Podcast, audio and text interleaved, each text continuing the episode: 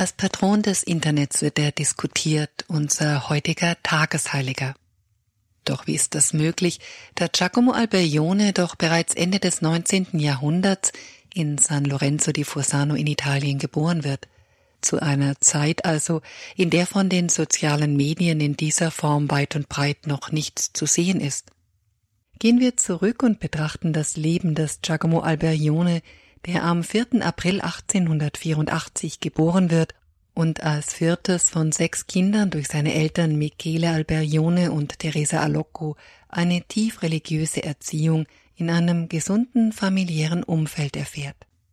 Als der kleine Giacomo drei Jahre alt ist, übersiedelt die Bauernfamilie aus der Hochebene in die Diözese Alba.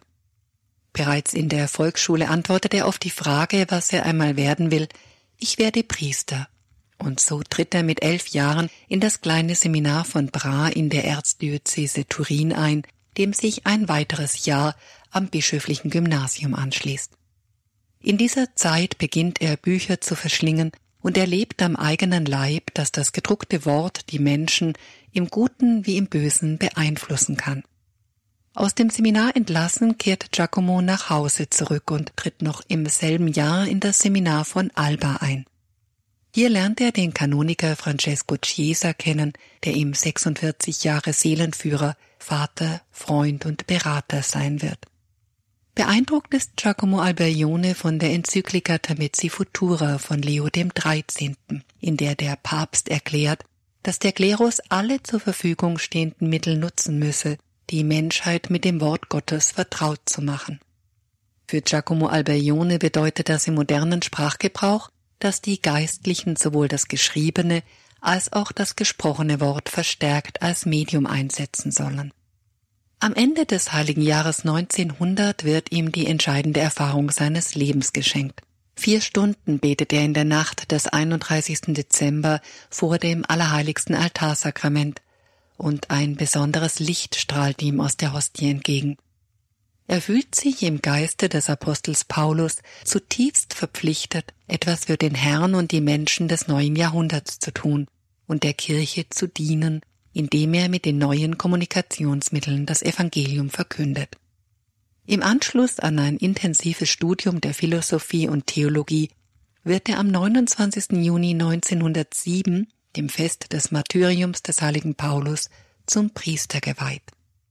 Eine darauf folgende kurze Zeit als Pfarrvikar in Narzule ist für seine Zukunft von entscheidender Bedeutung, denn hier trifft er den jungen Giuseppe Giacardo, der für ihn zu seinem wichtigsten Mitarbeiter wird, so wie Timotheus für den Apostel Paulus. In der Folge wird er zum Rektor des Seminars von Alba und im Jahr 1913 sieht man bereits deutlich die Spuren seines künftigen Apostolats, als er Leiter der wöchentlich erscheinenden Zeitung Gazzetta d'Alba wird. Nur ein Jahr darauf gründet Giacomo Alberione die Gesellschaft vom heiligen Paulus, eine Gemeinschaft von Patres und Fratres und wiederum ein Jahr später die Schwestern vom heiligen Paulus, kurz Paulus Töchter genannt. Beide Gesellschaften nehmen die Aufgabe wahr, unter dem Einsatz aller modernen Kommunikationsmittel nach dem Vorbild des heiligen Paulus Botschafter für das Wort Gottes zu sein. Als Pater Alberione 1923 schwer an Tuberkulose erkrankt und nach einem längeren Aufenthalt auf dem Land mit Erholung und Gebet allen Vorhersagen zum Trotz gesundet, stellt er fest, der heilige Paulus hat mich geheilt. Bis heute findet man in allen Kapellen der Paulusfamilie die Worte Jesu Fürchtet euch nicht, ich bin bei euch. Von hier will ich mein Licht aussenden. Haltet euer Herz zur Umkehr bereit. Und so nehmen auch Pater Alberiones Gründungen ihren Lauf, und im Jahr 1924 folgt, um den Krieg gegen die Kräfte des Bösen gewinnen zu können, die Gründung der Jüngerinnen des göttlichen Meisters. Denn, davon ist Pater Alberione überzeugt, dieser Krieg kann nur mit Unterstützung von Seelen gewonnen werden, die sich ganz dem Gebet geweiht haben. In den folgenden Jahren erscheinen neben der Herausgabe von Büchern zunehmend zahlreiche Zeitschriften, unter anderem für Priester, für die Familie, für Jugendliche oder auch, um Maria den Menschen näher zu bringen. Doch für Pater Alberione ist sein Lebenswerk noch nicht vollbracht.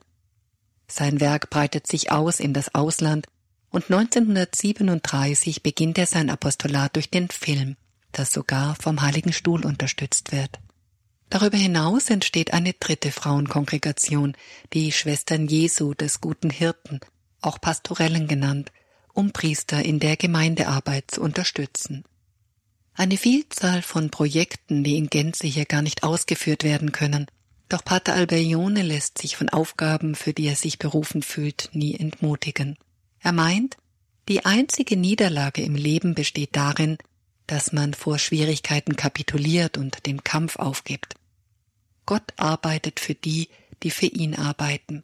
Seien wir also stets bereit, so zu arbeiten, als hinge alles von uns ab, und so zu beten und auf den Herrn zu hoffen, als hinge alles von ihm ab.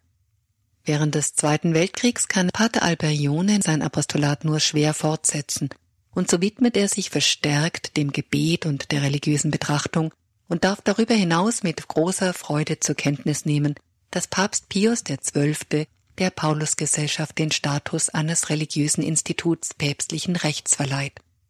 Kaum ist der Krieg beendet, macht sich Giacomo Alberjone wieder an die Arbeit und gründet zwischen 1950 und 1960 eine weitere Frauenkongregation, das Institut für Berufungen der Königin der Apostel. Über seine erste Gründung einer Ordensgemeinschaft hinaus, die Gesellschaft vom heiligen Paul, aus der die Paulusfamilie entsteht, gründet Pater Alberione letztlich zwischen 1950 und 1960 insgesamt weitere fünf Ordensinstitute und vier Säkularinstitute. Alle Institute des geweihten Lebens glauben, ebenso wie ihr Gründer, an die Wirkung von Medien bei der Verbreitung des Evangeliums. Als Konzilsvater nimmt Pater Alberjone in den Jahren 1962 bis 65 am Zweiten Vatikanischen Konzil teil und ist voller Freude, dass das Konzilsdekret über die sozialen Kommunikationsmittel und die Instrumente der Evangelisation verabschiedet werden. Gleichzeitig ist es auch eine Zeit der Trauer um den frühen Tod seiner ersten Mitarbeiter Giuseppe Giacardo und Tegla Merlo der Sorge um die paulinischen Gemeinschaften im Ausland und des Schmerzes, den er wegen seiner Wirbelsäulenverkrümmung zu erdulden hat. 87-jährig stirbt Pater Alberione, nachdem Papst Paul VI. ihn noch besucht und ihm die Absolution erteilt hat, am 26. November 1971 und hinterlässt eine große Familie.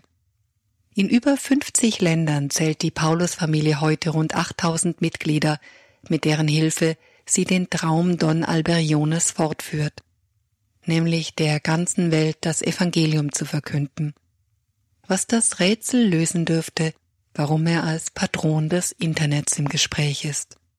Am 27. April 2003 wird Giacomo Alberione von Papst Johannes Paul II. selig gesprochen. Sein Grab befindet sich in der Krypta der Basilica Regina Apostolorum in Rom.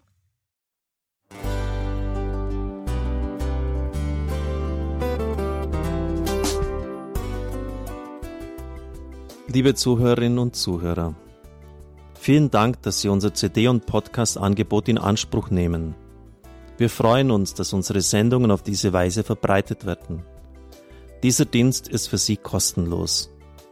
Für uns ist er allerdings mit einem nicht unerheblichen finanziellen Aufwand verbunden.